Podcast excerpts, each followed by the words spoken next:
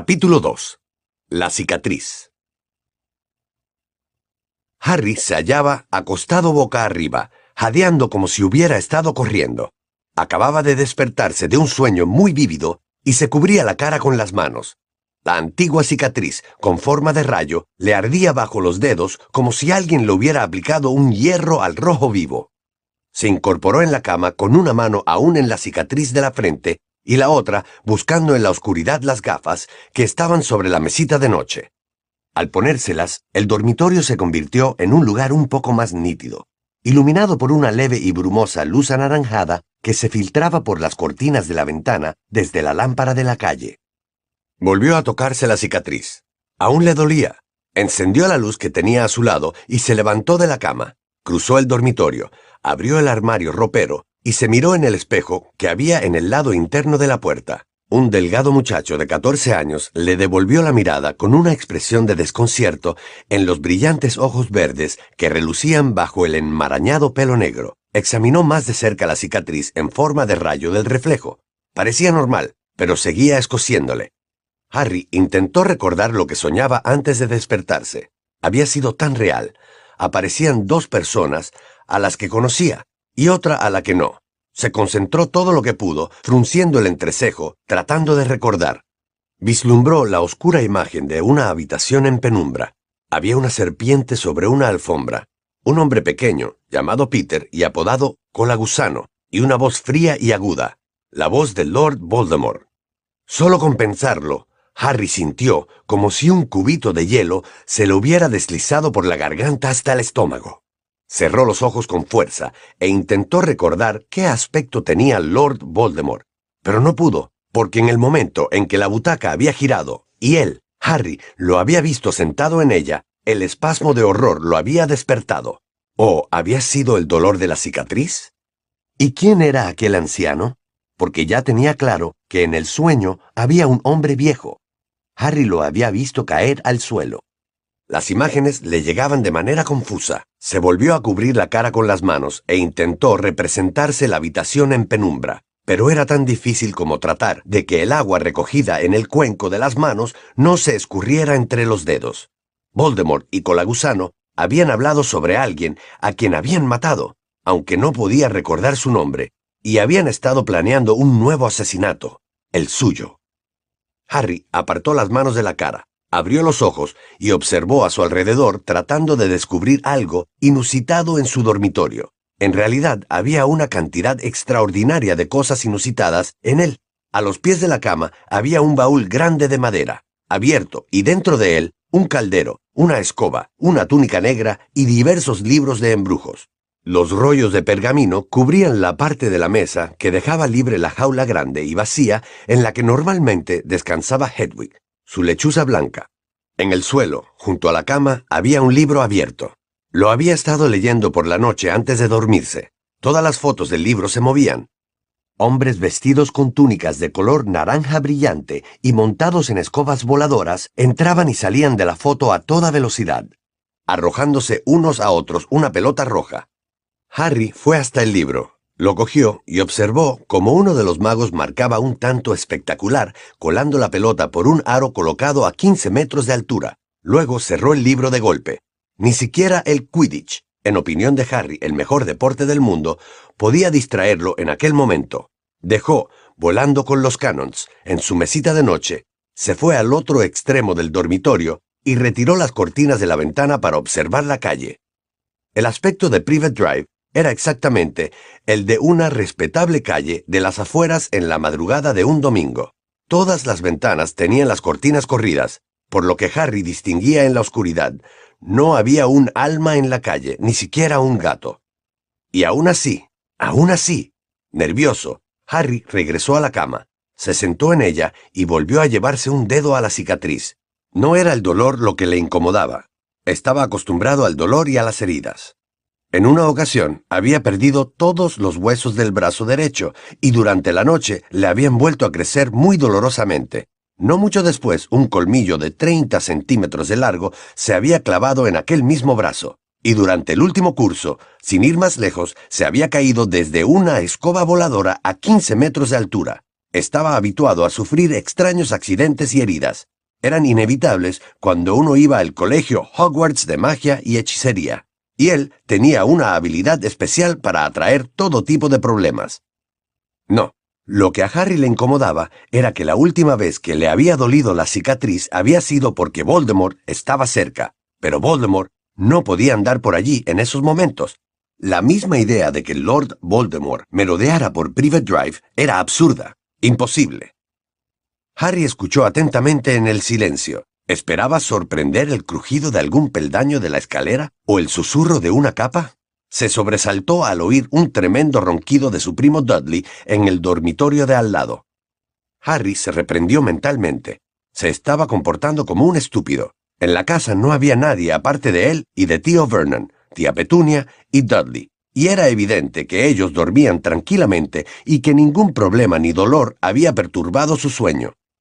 Cuando más le gustaban los Dursley a Harry era cuando estaban dormidos. Despiertos, nunca representaban para él una ayuda.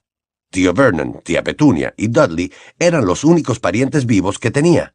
Eran muggles, no magos, que odiaban y despreciaban la magia en cualquiera de sus formas lo que suponía que Harry era tan bienvenido en aquella casa como una plaga de termitas. Habían explicado sus largas ausencias durante el curso en Hogwarts los últimos tres años, diciendo a todo el mundo que estaba internado en el Centro de Seguridad San Bruto para delincuentes juveniles incurables.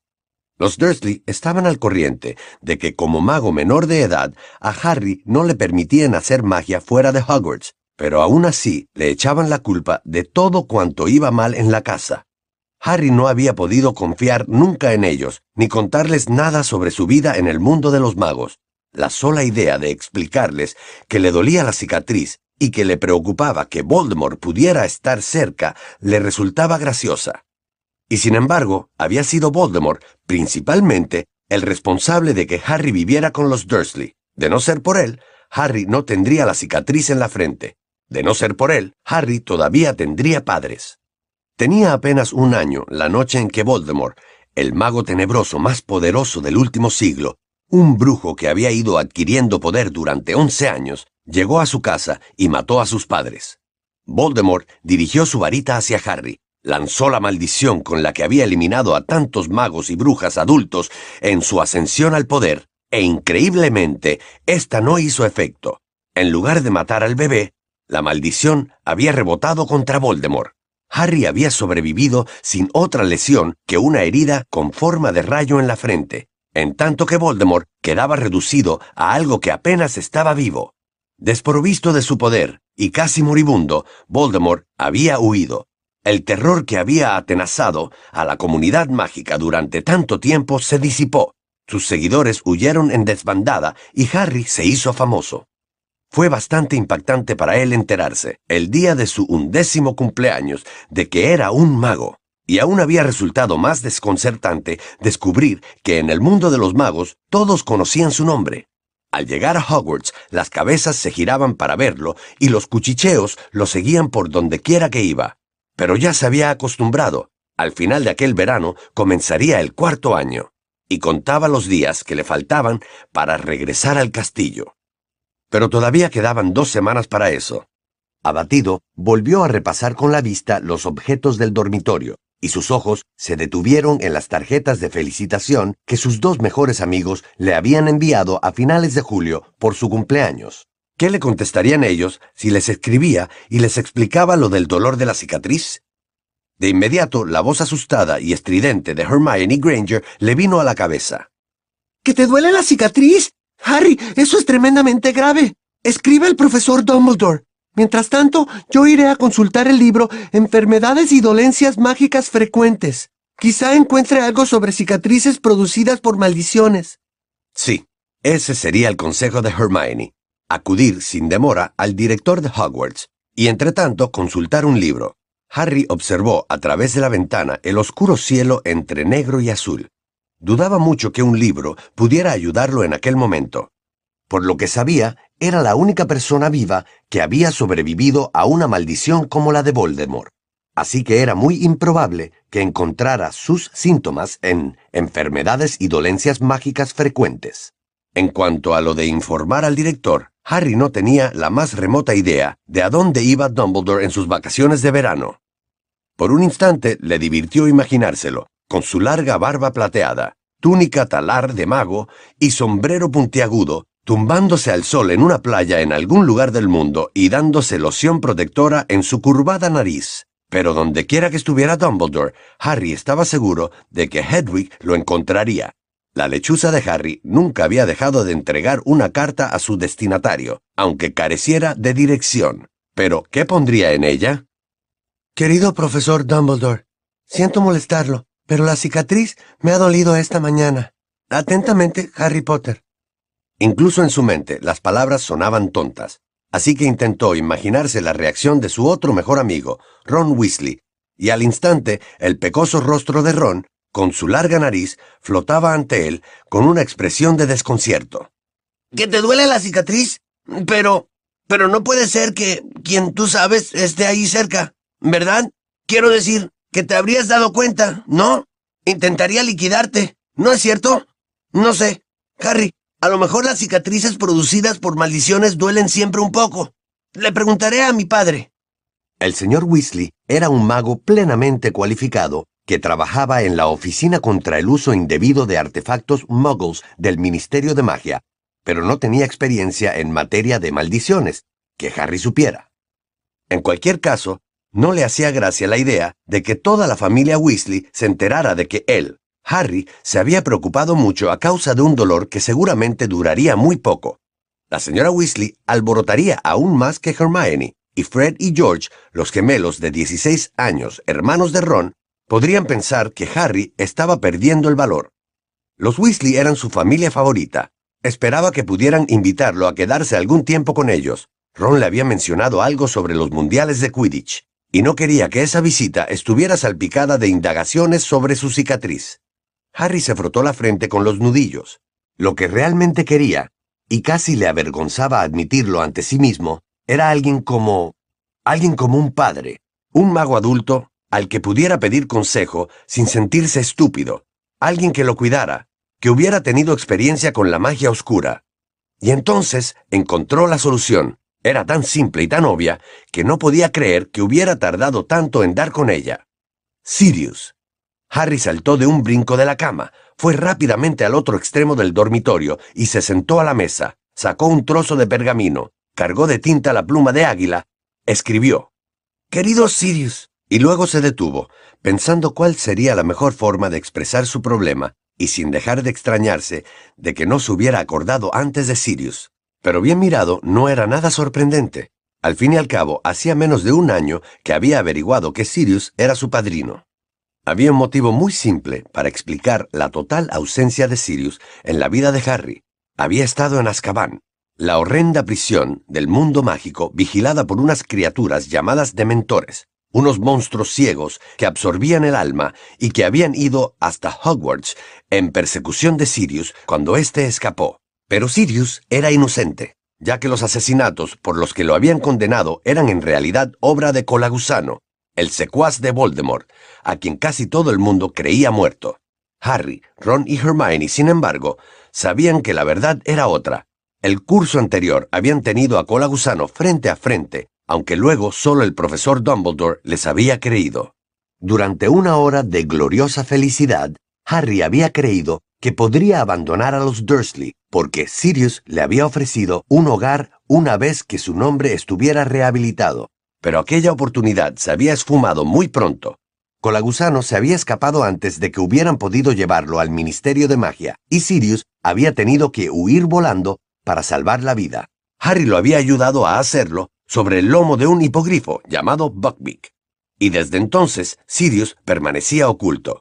Harry se había pasado el verano pensando en la casa que habría tenido si Colagusano no se hubiera escapado. Había resultado especialmente duro volver con los Dursley, sabiendo que había estado a punto de librarse de ellos para siempre. No obstante, y aunque no pudiera estar con Sirius, este había sido de cierta ayuda para Harry. Gracias a Sirius, ahora podía tener todas sus cosas con él en el dormitorio. Antes, los Dursley no lo habían consentido.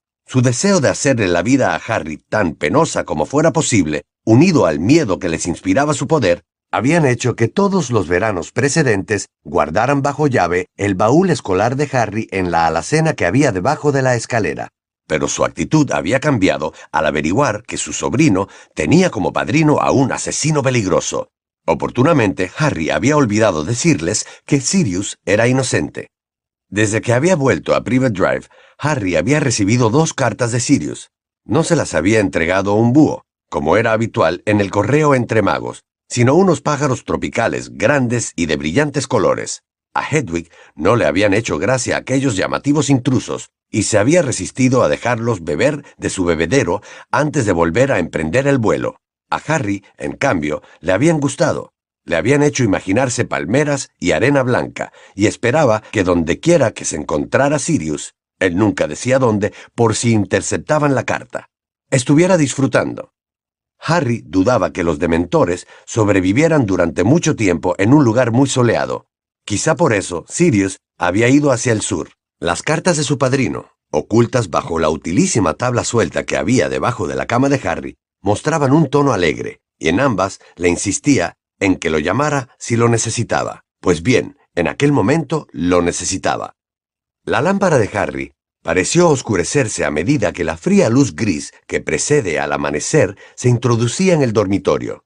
Finalmente, cuando los primeros rayos de sol daban un tono dorado a las paredes y empezaba a oírse ruido en la habitación de tío Vernon y tía Petunia, Harry despejó la mesa de trozos estrujados de pergamino y releyó la carta ya acabada. Querido Sirius, gracias por tu última carta. Vaya pájaro más grande. Casi no cabía por la ventana. Aquí todo sigue como siempre. La dieta de Dudley no va demasiado bien.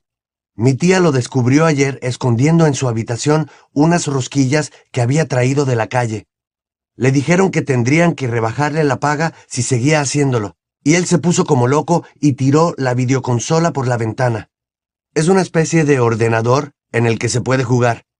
Fue algo bastante tonto, realmente, porque ahora ni siquiera puede evadirse con su Mega Mutilation tercera generación. Yo estoy bien, sobre todo gracias a que tienen muchísimo miedo de que aparezcas de pronto y los conviertas en murciélagos. Sin embargo, esta mañana me ha pasado algo raro. La cicatriz me ha vuelto a doler. La última vez que ocurrió fue porque Voldemort estaba en Hogwarts. Pero supongo que es imposible que él ronde ahora por aquí, ¿verdad? ¿Sabes si es normal que las cicatrices producidas por maldiciones duelan años después? Enviaré esta carta en cuanto regrese Hedwig. Ahora está por ahí, cazando. Recuerdos a Buckbeak de mi parte. Harry. Sí, pensó Harry. No está mal así. No había por qué explicar lo del sueño, pues no quería dar la impresión de que estaba muy preocupado. Plegó el pergamino y lo dejó a un lado de la mesa, preparado para cuando volviera Hedwig. Luego se puso de pie, se desperezó y abrió de nuevo el armario. Sin mirar al espejo, empezó a vestirse para bajar a desayunar.